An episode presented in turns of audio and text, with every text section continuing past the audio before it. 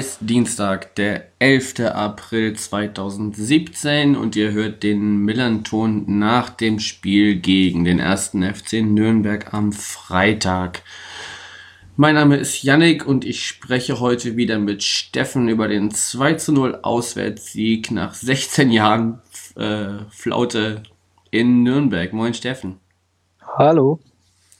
Ja, dein Tipp von 1 zu 1 ist nicht aufgegangen, sondern wir haben euch 2 zu 0 geschlagen. Bevor wir ins Spiel gehen, ähm, sag doch erstmal, wie dein, dein Spieltag überhaupt so gestartet ist oder wie er generell so verläuft. Ja, ähm, also ich, bin, ich reise wie immer mit der S-Bahn an und es ist klassisch Deutsche Bahn immer ein großes Problem, mhm. ähm, weil sie halt eben nicht so fährt, wie sie eigentlich fahren sollte. Ähm, ich habe mich noch vor dem Spiel mit ein paar anderen Klubberern, also Twitterern, die Clubfans sind noch getroffen. Ähm, haben uns dann noch ein bisschen ausgetauscht über den Club, ein bisschen gelacht über die aktuelle Situation, auch wenn es nicht viel zu lachen gab, aber man muss immer das Positive sehen. Mhm. Ähm, ja, ähm, genau. Das war mein Stadionerlebnis. Okay. Ähm, ja, so zu dem, was im Stadion los war, würde ich dann äh, später noch kommen, nachdem wir über das äh, Spiel an sich gesprochen haben.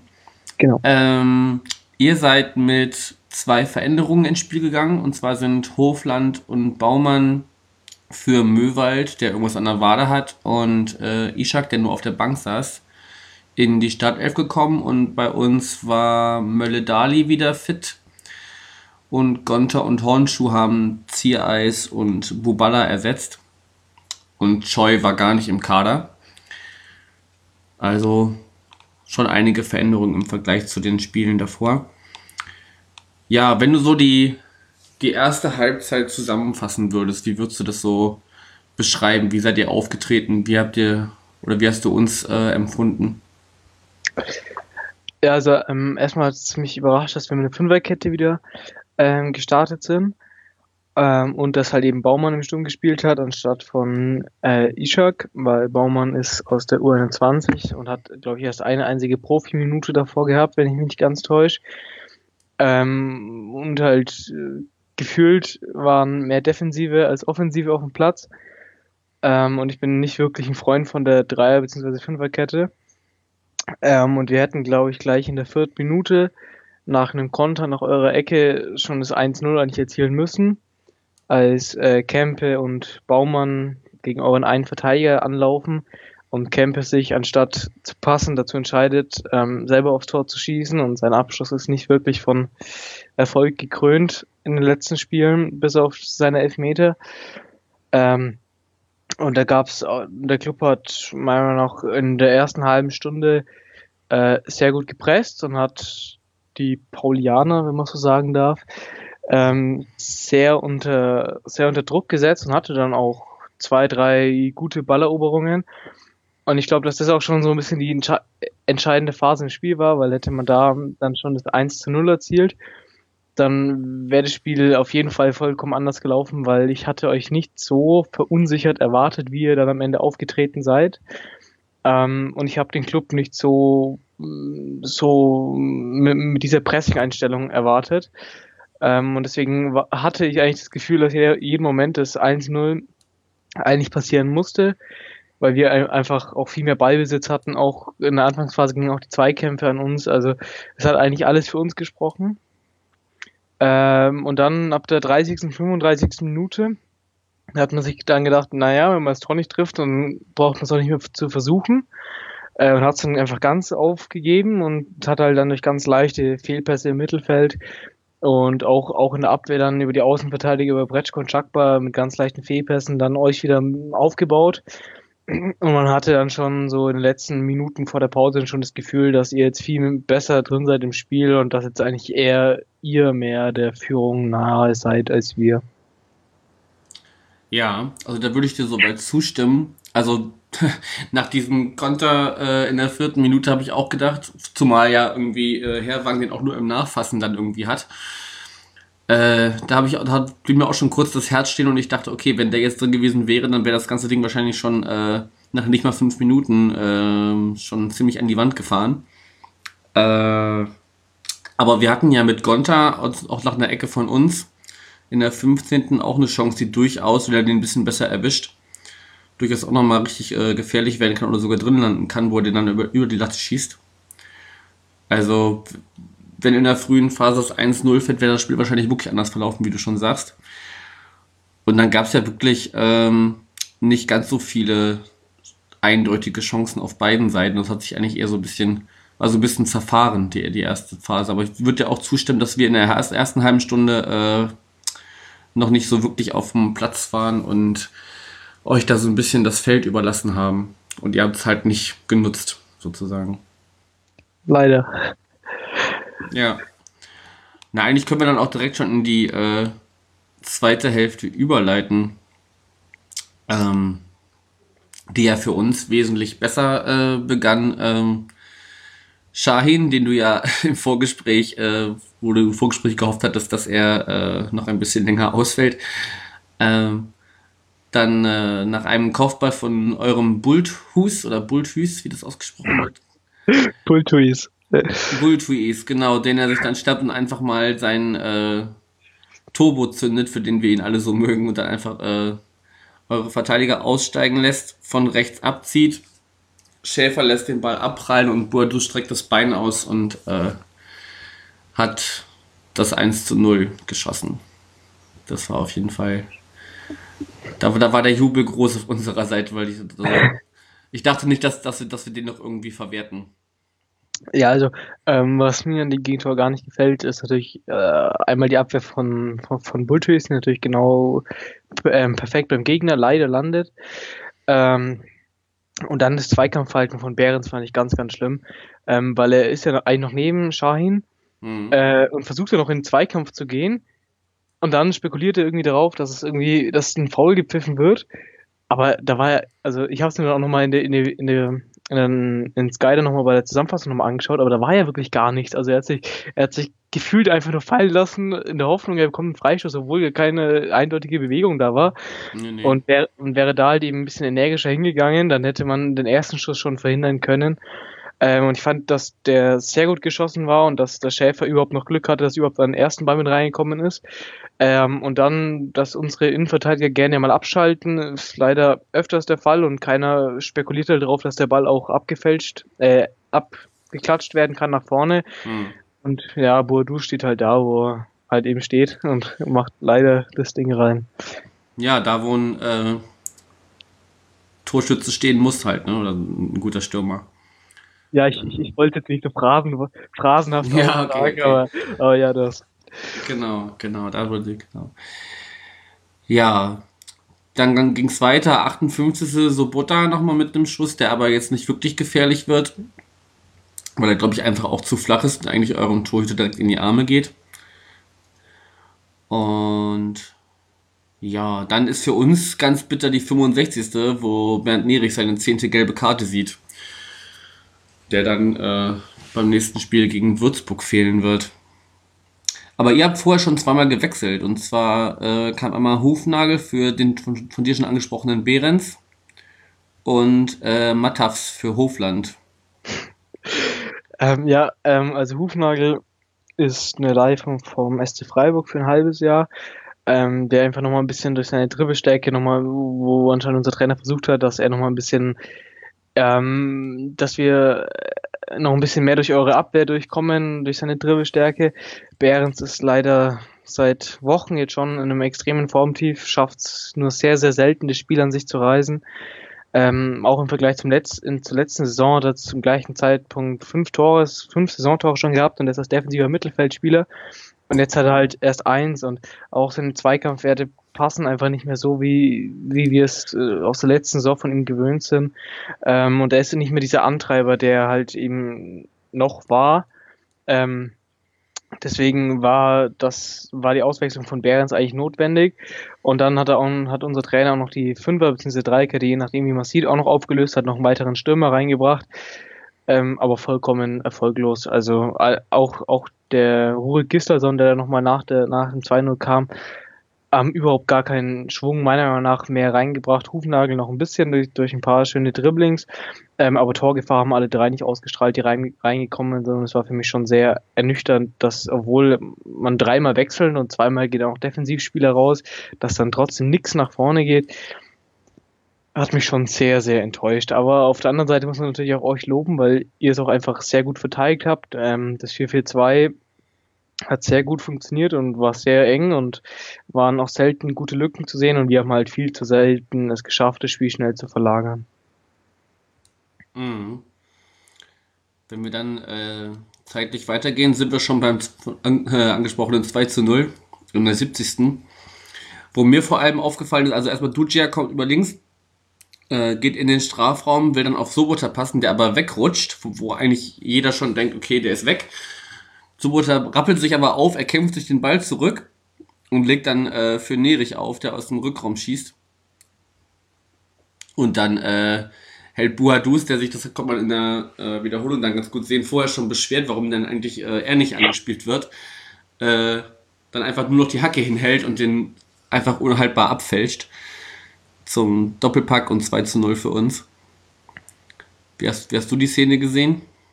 Ja, also der Rückraum, der war da ja ganz entspannt frei. Also da war nicht wirklich Druck auf den Ball.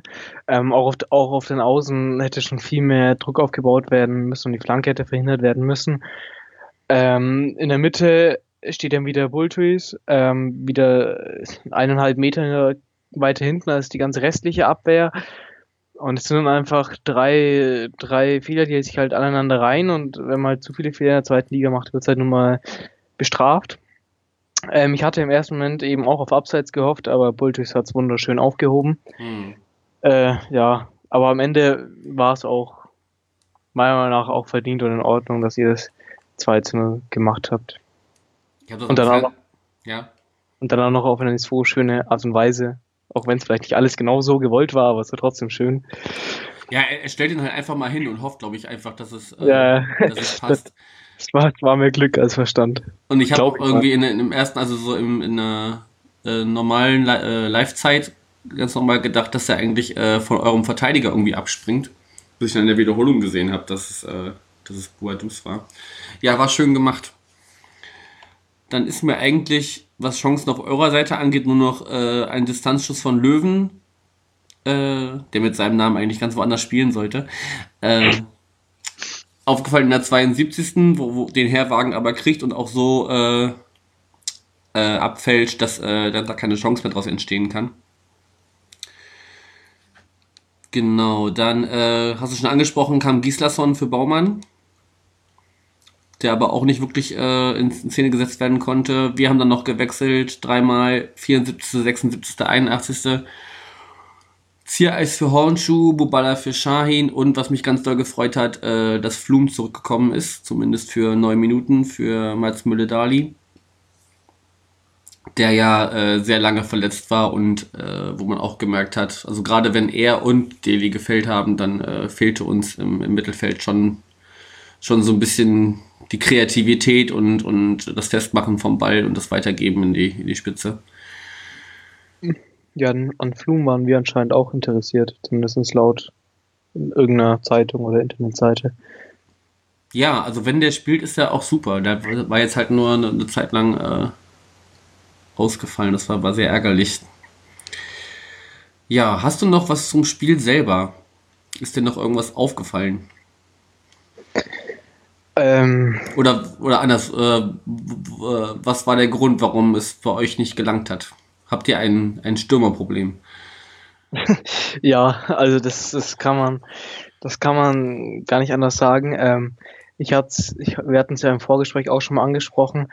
Ähm, wir haben eigentlich gefühlt die letzten zwei Jahre eigentlich immer mindestens ein Tor geschossen pro Spiel. Und dann war es halt eben auch leichter, wenn du halt mal einen Fehler in der Abwehr machst, es halt wieder auszugleichen und halt trotzdem noch zu punkten. Und wir, wir waren wirklich, wir waren ewig lang, haben wir immer mindestens ein Tor geschossen, dann war mal ein bisschen so die Flaute drin, dann hat es trotzdem wieder gepasst und immer so hin und her, aber eigentlich haben wir immer mindestens eins geschossen. Ich kann dir sogar genau sagen, wie lange das war, nämlich bis Februar, bis das dann so ein bisschen äh, schwächer wurde, habt ihr 41 Mal in Folge mindestens ein Tor geschossen. Ja, ja, das ist neuer, neuer Zweitligarekord oder so. Oder, oder Ja. vielleicht, Das, oder das, vielleicht das, ist, das ist länger als eine Saison. Ja, ja, das, also entweder Zweitligarekord oder ich glaube sogar äh, der zweitbeste Wert in ganz Deutschland. Ich glaube, einmal die Bayern haben, glaube ich, sogar noch länger mal getroffen. Aber Wahrscheinlich. das ist gar nicht, das ist gar nicht so wichtig. Äh, au- auf jeden Fall hatten wir halt immer einen, der vorne eins reinhaut. Hm. Und der, der vorne eins reinhaut, haben wir eigentlich einfach nicht mehr. Wir haben vorne haben wir drei Stürmer mit äh, Ishak, Mattausch und Baumann, die alle drei nicht treffen. Teuchert, unser, unser junges Talent, das äh, war jetzt wieder verletzt, kommt jetzt wieder zurück. Vielleicht äh, wird es mit ihm noch ein bisschen besser. Auf den Flügeln haben wir nichts, was irgendwie annähernd torgefährlich ist. Also mit Kempe, der 52 Spiele lang kein einziges Tor geschossen und dann vom Elfmeterpunkt zwei geschossen. Also ist auch keine Glanzleistung. Ähm, auf rechts haben wir sowieso keinen, der irgendwie Torgefahr ausstrahlt. Also dann haben wir au- auf, auf der 10 hätten wir eigentlich noch Möwald gehabt, der dann aber kurzfristig leider ausgefallen ist, von dem noch so ein bisschen die Hoffnung ausgeht, dass er wenigstens ein bisschen Torgefahr ausstrahlt. Aber es ist, also heu, heute früh stand es, glaube ich, in der Zeitung, ähm, dass man langsam den, den Substanzverlust wirklich der Mannschaft anmerkt, der jetzt so über die letzten Monate passiert ist mit Burgstaller, Blum, Füllkrug, Kerk und all die Namen, die getroffen haben, wie wild. Hm. Ja gut, ist aber jetzt äh, ein denkbar schlechter Zeitpunkt, ne? Weil wenn ihr, wenn ihr äh, gegen Aue auch noch verlieren solltet und dass, dass die das äh, können, haben sie in den letzten Spielen gezeigt, auch gegen Union zum Beispiel, dann sind die mit euch punktgleich und ihr steckt mit unten drin. Ja, das, das, das, das erhoffte, das, erho- das erhoffte, dass man so sich die, die Mannschaft für die nächste Saison ein bisschen einspielen kann unter, unter ernsten Bedingungen, ist jetzt immer vollkommen weg, weil jetzt geht's wirklich darum, möglichst schnell die äh, Punkte zu holen. Das Problem, was ich da sehe, äh, das von der Einstellung her gar nicht passt. Ähm, auch heute und gestern stand, sta- sind die Aussagen von den Spielern alle so, ja, wir schaffen das, ist gar kein Problem und die 40 Punkte holen wir sowieso und wir da, also sie verstehen gar nicht die, die ganze Aufruhr im Umfeld und es ist die vollkommen falsche Einstellung. Man, man sollte eigentlich genau andersrum hingehen, dass man sagt, boah, wir müssen das Spiel unbedingt gewinnen, dass wir eben genau nicht darüber nachdenken müssen, dass wir 40 Punkte holen, sondern einfach der Fokus aufs nächste Spiel gerichtet und Aue, du, du hast recht, die haben jetzt in den letzten Spielen gut gepunktet, aber nach so einem Trainerwechsel ist es oft so, dass es dann kurz mal gut ist und dann sich lang, umso länger es dauert, sich langsam wieder einpendeln und der, der Sieg jetzt, der letzte Sieg gegen äh, 1860 war das, glaube ich, Hm. war auch, war auch eher, also hätte es da die rote Karte nicht gegeben und die 12 Meter, dann wäre das Spiel auch ganz anders verlaufen und, und da hatte ja auch 1860 ja die Chance zur Führung äh, noch bevor, noch beim Stand von 0-0, also es ist, ich, also ich, ich, ich schätze unsere Chancen gar nicht so schlecht gegen Aue ein, sollte es gegen Aue aber nicht klappen, hast du vollkommen recht, wird es leider nochmal richtig unangenehm. Der Vorteil ist halt, dass der 18. Platz schon relativ sicher vergeben ist und da ich nur noch ein direkter Platz nach unten äh, zu vergeben ist und dann haben wir schon einen Relegationsplatz, aber da sehe ich noch, also ich glaube sieben Mannschaften sind da zwischen uns oder sechs äh, und da sehe ich auf jeden Fall noch die ein oder andere Mannschaft, die auf jeden Fall schlechter punkten wird als wir in den letzten Spielen und genau darum also es geht ja nicht nur um den Punkteabstand, sondern auch, wie viele Mannschaften dazwischen sind. Und es sind so viele Mannschaften, dass wir wirklich schlechter punkten als die sieben, bezweifle ich. Also hoffe ich zumindest nicht. Ja gut, wenn man, wenn man die Schere ganz weit aufmacht, das ist inzwischen Platz 17, wo wir gerade noch stehen, weil ja leider die direkte Konkurrenz auch äh, gewonnen hat. Kaiserslautern und Bielefeld ja auch. Ähm, es sind zwischen Platz 7 mit Heidenheim mit 36 und uns auf, äh, auf 17 mit 29 Punkten nur 7 Punkte, ne? Also es ist echt, da ist, da geht noch einiges in den letzten sieben Spielen. Naja, es geht viel oder es geht wenig. Also zum Beispiel, es, es, Sandhausen ist jetzt schon länger sieglos, die Kickers sind schon länger sieglos ähm, und doch eine dritte Mannschaft hat auch schon ein paar Spiele nicht mehr gewonnen. Und deswegen, es geht einfach nur darum, besser zu punkten als eine von den sechs Mannschaften aus unserer Sicht jetzt, die dazwischen stehen. Auf der anderen Seite habt ihr natürlich äh, auf dem 17. Platz natürlich die Chance, dadurch, dass die anderen nur teilweise punkten, halt eben auch wieder schnell da hinten rauszukommen. Und ich wünsche mir es für euch sehr. Ähm, wir hatten auch schon im letzten Spiel darüber gesprochen, weil ich halt eben glaube, dass ihr auch außerhalb des, des Platzes halt eben wichtig seid für den deutschen Profifußball. Und ich mag euren Verein auch so, also nicht nur deswegen. Das hast du schön gesagt. Ähm, ja, bevor wir so ein bisschen noch auf den Ausblick kommen, was, was jetzt so demnächst ansteht und wer da gegen wen spielt, ähm, wir haben eine Frage bekommen, die kam sogar aus unserem eigenen Haus, nämlich der Übersteiger in Form von Mike, der auch ab und zu mal Gespräche bei uns macht und natürlich hauptsächlich die äh, Hauptsendung unseres Formats hier äh, moderiert, hat den Support-Boykott angesprochen, den es gab und fragt eigentlich, wie hast du ihn erlebt, wie verliefen danach die Diskussionen dazu und ändert sich daran was gegen Aue? Ja, das habe ich auch gesehen. Ähm, kompliziertes Thema. Ähm, äh, ich versuche mich so kurz wie möglich zu fassen, weil es ein sehr komplexes Thema ist und man sollte nicht jedes Wort auf die Goldwaage legen. Ähm, auf jeden Fall begann es damit, dass gegen Karlsruhe extrem viel gezündet worden ist, ähm, noch im letzten Jahr. Und wir haben 2-0 auswärts geführt und das Spiel stand kurz davor unterbrochen zu werden. Die Karlsruhe-Fans wollten dann den Platz stürmen, weil die Clubfans meinten, noch eine, noch eine Fahne von ihnen äh, provokant schwenken zu müssen. Ähm, daraufhin ist das Verhältnis zwischen Verein und Verein und der Ultraszene extrem schlecht geworden. Ähm, der Verein hat ähm, Sanktionen verhängt und hat ähm, Dinge wie zum Beispiel Vorbereitungen von Choreografien schwerer und komplizierter gemacht. Ähm, auch andere Pri Privilegien, wie, wie es der Verein genannt hat, hat eben auch hat der Verein eben auch noch unterbunden. Ähm, und dadurch ist so eine kleine Eiszeit, wie, wie sie die, wie sie die Ultraszene nennt, halt eben zwischen Verein und Ultras gekommen. Ähm, dann kam als Reaktion auf das Karlsruhe-Spiel hat der DFB jetzt die Blöcke 7, 9 und 11 gesperrt gegen Aue. Und ähm, die Fans wollten dann zur Südkurve, also in die Südkurve ähm, umwandern, obwohl sie normalerweise auf die Gegengerade umwandern. Ähm, das Problem ist an der Südkurve, dass es in der Nähe von den Gästefans sind und da hat ähm, haben die Sicherheitsbeauftragten eben gesagt, dass es einfach nicht geht, weil da eben dann die Angst zu groß ist, dass da irgendwas passieren könnte. Ob es berechtigt ist oder nicht, kann niemand sagen und es hat auch eigentlich recht wenig mit dem Verein zu tun, weil der Verein ist nur Pächter vom Stadion, deswegen hat er da eigentlich sehr wenig Mitspracherecht. Ähm, auf jeden Fall sind dann die Ultras wiederum sauer auf den Verein, obwohl der Verein, wie gerade eben gesagt, da nicht sehr viel Mitspracherecht hat, ähm, weil halt eben jetzt kein geeigneter Ort als Ausweichplatz gefunden worden ist. Ähm, und ja, daraufhin haben die Fans eben gesagt, dass sie meinen, dass sie jetzt eben gegen Pauli und gegen Aue schweigen. Ähm, ja, und das ist der Grund für den Stimmungsboykott und es wird auf jeden Fall auch gegen Aue so sein. Ähm, gegen Pauli hat es noch in der ersten halben Stunde hat es noch hat das Stadion, das ganze Stadion ähm, dann noch sehr sehr viel mit supportet und es wurden noch immer wieder Fangesänge angestimmt, ähm, manchmal auch Teile vom, von, den, von den Ultra oder zumindest von Ultra-Blöcken mitgesungen, was ich sehr komisch fand, weil sie eigentlich zum Boykott aufgerufen hatten. Ähm, aber dann halt, weil, weil das Spiel halt wirklich teilweise so schlimm zum Anschauen war aus Clubsicht, ähm, ist dann natürlich auch die Stimmung ein bisschen gekippt im Stadion. Dadurch ist auch ein bisschen die Stimmung äh, von, den, von den restlichen Fans ein bisschen runtergegangen. Deswegen kam dann da nicht mehr so viel. Ähm, ja, was gibt's noch zu sagen? Ich glaube, ich habe alles erwähnt. Du bist auf die Frage auf jeden Fall sehr ausführlich eingegangen, ja.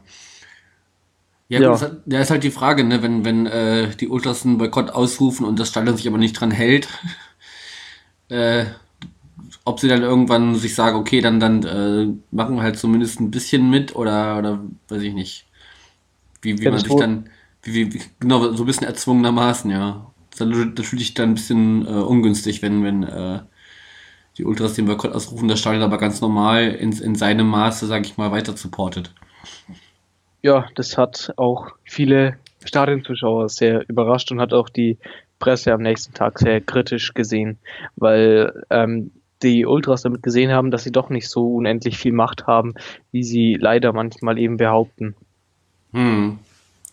Ja, ist halt immer so, ein, so eine Frage, ne? wie, wie viel, also, ne, das ist halt immer die, das, das Problem. Auf der einen Seite sind die Leute dankbar, weil da die Stimmung herkommt, weil, weil da Ideen herkommen, weil da die Choreos herkommen.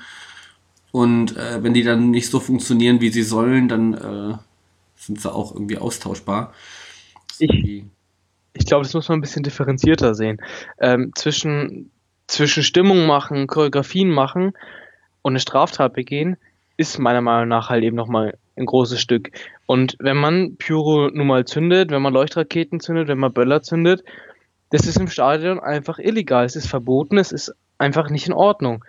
Und ähm, ich glaube, das muss man eben immer geteilt sehen, weil es gibt viele Fans, die im Ultrablock stehen und nur mitsingen, aber es gibt halt auch einen kleinen Anteil, der meint, das Stadion eher als Bühne nutzen zu müssen für die, für die Selbstdarstellung und das ist halt eben falsch. Und am meisten, wenn man eine Straftat begeht, weil dann ist es doppelt und dreifach falsch.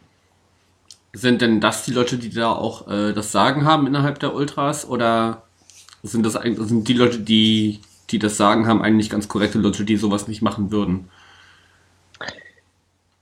hast, du, ähm, hast du jetzt zu wenig Einblick wahrscheinlich, oder? Ja, das, das ist schwer, weil, weil es ja nicht öffentlich bekannt ist, wer jetzt wirklich innerhalb des Sagen hat. Es gibt halt nur die, die halt nach außen so ein bisschen das Wort tragen, aber wer innerhalb des Sagen hat, ist ja nicht öffentlich bekannt. Ähm, auf jeden Fall gibt es da genauso intelligente Köpfe. Ähm, sie sehen es halt bloß eben ein bisschen so, als müssten sie ihren eigenen Ruf verteidigen, den Ruf der Nürnberger Fangemeinde. Ähm, das und äh, für sie gehört es halt eben in gewissermaßen dazu, dass man Pyro zündet. Das kann ich auf der einen Seite verstehen, weil sie halt eben sich damit identifizieren können. Auf der anderen Seite ist es halt einfach nicht erlaubt und ähm, dann es trotzdem zu machen, ist halt einfach falsch, weil, also, ich, ich, ich kann nicht ein Gesetz brechen, nur weil ich finde, dass ich, dass ich anderer Meinung bin. Ja, also das, das ist ja, die Diskussion ist ja nicht neu. also das ist einfach die, die, die Frage, ähm, ne, also wer, wer ist da jetzt letztendlich klar, du hast recht, laut, laut äh, äh, ähm, Regularien ist, ist es verboten und wenn man da auf jeden Fall auch übers Ziel hinausschießt, äh, wie bei euch anscheinend geschehen, dann äh, muss es da auch Sanktionen geben. Andererseits gucke ich mir das natürlich auch wirklich sehr gerne an und wenn das kontrolliert gemacht wird und klar ist, da in dem Block wird das passieren, dann äh, finde ich das in einem geregelten Maße auch vollkommen in Ordnung. Aber das würde jetzt, glaube ich, zu weit führen, wenn wir die, die grundsätzliche Diskussion äh, jetzt hier noch aufmachen. Ich, nur, nur ganz kurz, äh, ich bin vollkommen deiner Meinung, dass es manchmal auch sehr schön aussieht. Es ändert halt nichts an dem Grundsatz, dass es verboten ist. Also, das muss man halt einfach festhalten. Ja, ja, deshalb, deshalb äh, beschränken sich ja viele Vereine schon auf auswärts und, und zündeln da, weil es dann in Anführungsstrichen nur eine Strafe gibt. Und äh, nicht noch, nicht noch weitere Sanktionen.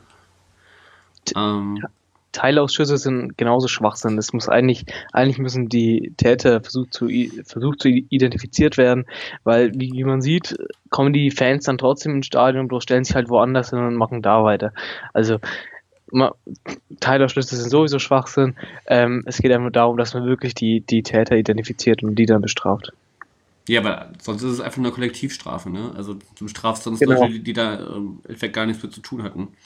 Ja. Bin jetzt auch mal gespannt, was äh, beim Derby Karlsruhe Stuttgart rauskommt. Weil da, da ist ja auch einiges, steht ja auch kurz vom Abbruch.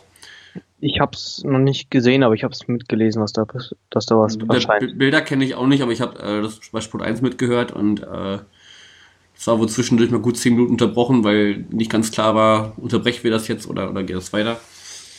Also das kann schon eskalieren. Das ist, wenn das bei euch in der Vergangenheit auch schon mal so kurz davor war, dann ist es klar, dass das irgendwie auch jetzt sich bis in die heutige Zeit trägt. Ja, aber gut, also gegen Aue wird es wahrscheinlich auch noch dann nochmal so sein wie, wie gegen uns, oder was? Ja, ähm, also ob es jetzt nur die ersten 20 Minuten oder das ganze Spiel sein will, habe ich jetzt auch noch nicht, noch nicht so ganz aus dem Text entnehmen können. Ähm, aber ich erwarte, dass das ganze Spiel sein wird, weil der Verein sich jetzt eben auch noch querstellt bei einer Ausweichort. Hm. Ja gut, warten wir mal ab, wie das da sich bei euch entwickelt. Das wird wahrscheinlich jetzt in dieser Saison nicht mehr, nicht mehr zu klären sein. So viele Heimspiele kommen ja nicht mehr. Und wie man sich dann auswärts verhält, ist schon eine andere Frage. Wenn wir dann nämlich auf die, auf die Spiele gucken, die noch kommen, da kommt aber jetzt, wie gesagt, am Samstag das angesprochene Spiel gegen Aue. Dann geht es auswärts zu den Würzburger Kickers. Dann kommt Stuttgart zu euch und dann äh, Sandhausen auswärts. Was erwartest du dir? Jetzt nicht, nicht bezogen auf den Support, sondern sportlich gesehen. Ähm, sportlich gesehen sind es bis auf Stuttgart alles Mannschaften, die hinter uns stehen. Dass wir gegen Stuttgart gewinnen, erwarte ich nicht immer wirklich.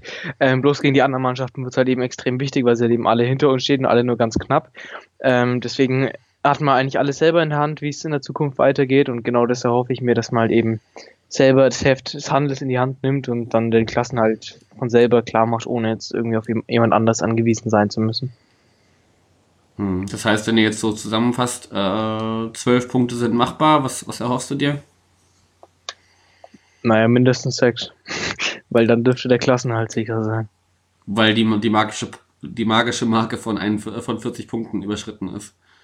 Ja, und weil es halt direkte Duelle sind und wenn man, wenn, wenn wir da gegen die richtigen Mannschaften dann die nötig, den nötigen Sieg holen, dann sollte das schon klappen. Hm, weil du meinst, dass und das weil und ja. ja, und weil realistisch gesehen glaube ich auch nicht, dass mehr drin ist, außer halt eben zwei Siege. Also zwei Siege, vielleicht eine, ein Unentschieden und eine Niederlage gegen Stuttgart oder was? Ja, also sowas erhoffe ich mir. Äh, Ob es realistisch ist, ob's realistisch ist, ist natürlich die andere Frage. Hm. Ja, für uns, wir kriegen am äh, Sonntag die Würzburger zu Gast. Mal gucken, vielleicht können wir die ein bisschen zermürben vorher und ein bisschen zu euch kommen oder so. Äh, dann fahren wir nach Düsseldorf, dann kommt Heidenheim und dann fahren wir nach Kaiserslautern. Das ist auch alles so ein. Hast du auch alles selber in der Hand. Ja, weil das auch alles, also bis auf Heidenheim, die da jetzt eigentlich am oberen Ende dieses besagten Bereichs stehen, der da noch, noch mit drin hängt, ähm, sind das halt alles Mannschaften, die da jetzt auch ne, durchaus Punkte machen müssen. Gerade die, die Kickers, die jetzt irgendwie schon, schon seit ein paar Spieltagen auf dem absteigenden Ast sind.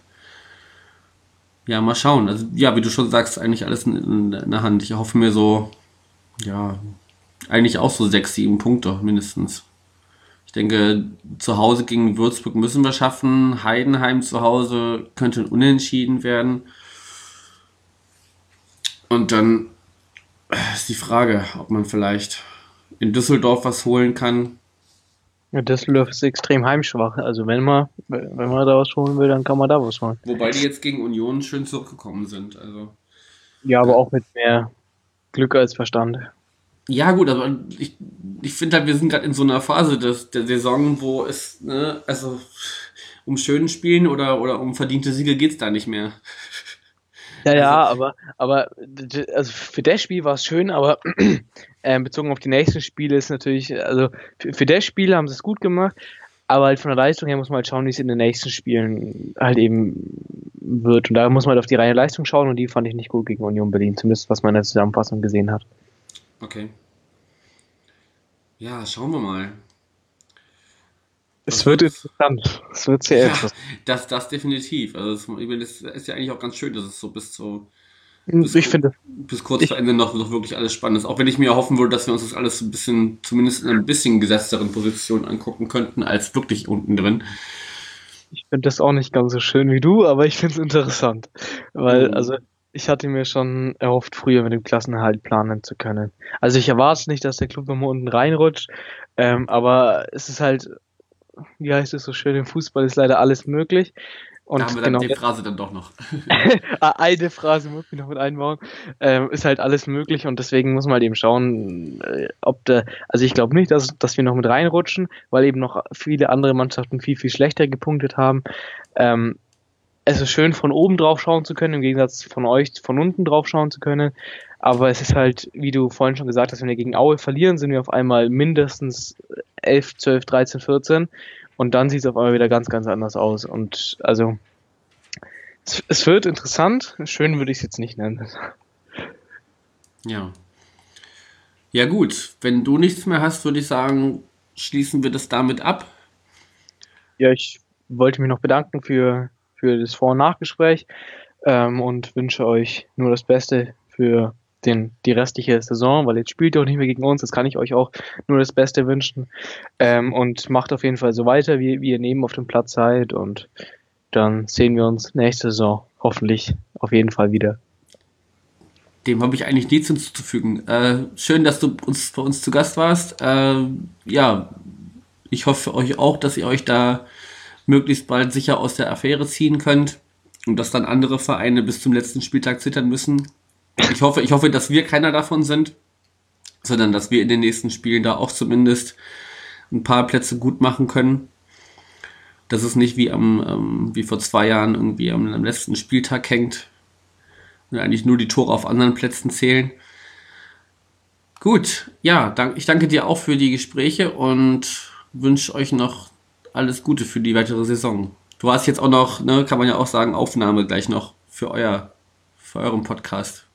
Genau, es geht gleich weiter mit Total Beklubbt, wo ihr natürlich auch gerne reinhören könnt, wenn es um Sachen rund um den Club geht und die nächsten Spiele und auch um Dinge wie, wie Stimmungsboykott kann man da auch mal reinhören, wo wir, glaube ich, auch nochmal ausführlicher darüber diskutieren werden als hier, weil hier muss ich es ja ein bisschen kleiner zusammenfassen. Genau, also wer noch nicht genug gehört hat vom Steffen und seinen Kollegen, kann ja da mal reinhören. Ansonsten gibt es auch eine aktuelle Folge von unserer Hauptsendung, wo ähm, eine Verantwortliche des HFC Falke zu Gast war, dem Verein, der aus ehemaligen Fans des HSV gegründet wurde. Auch ganz spannend, mal was, ein bisschen was abseits vom FC St. Pauli zu hören. Also ich denke, euch wird nicht langweilig. Jetzt müssen die nächsten Tage auch äh, das Vorgespräch von Michael kommen mit einem Fan von den Würzburger Kickers. Und von daher macht's gut. Danke fürs Zuhören. Tschüss. Servus.